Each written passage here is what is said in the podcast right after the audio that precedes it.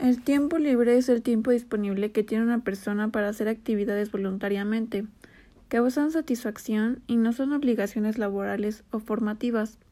El juego es una actividad recreativa en la que puede participar solamente una persona o más personas. Y su objetivo es entretener y causar diversión, aunque también puede ser educativo. Los conceptos de la actividad 3 tienen un gran impacto, pues abarcan todas las prácticas motrices, como pueden ser actividades físicas o todos los juegos que existen, ya sean de igual forma físicos o digitales.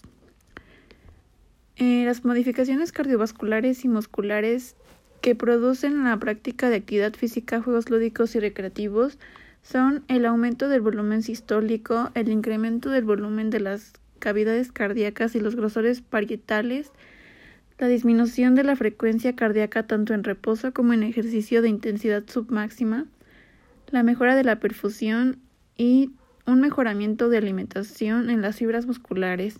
También fortalece los tendones, ligamentos y membranas musculares como sarcolema, perimicio y epimicio.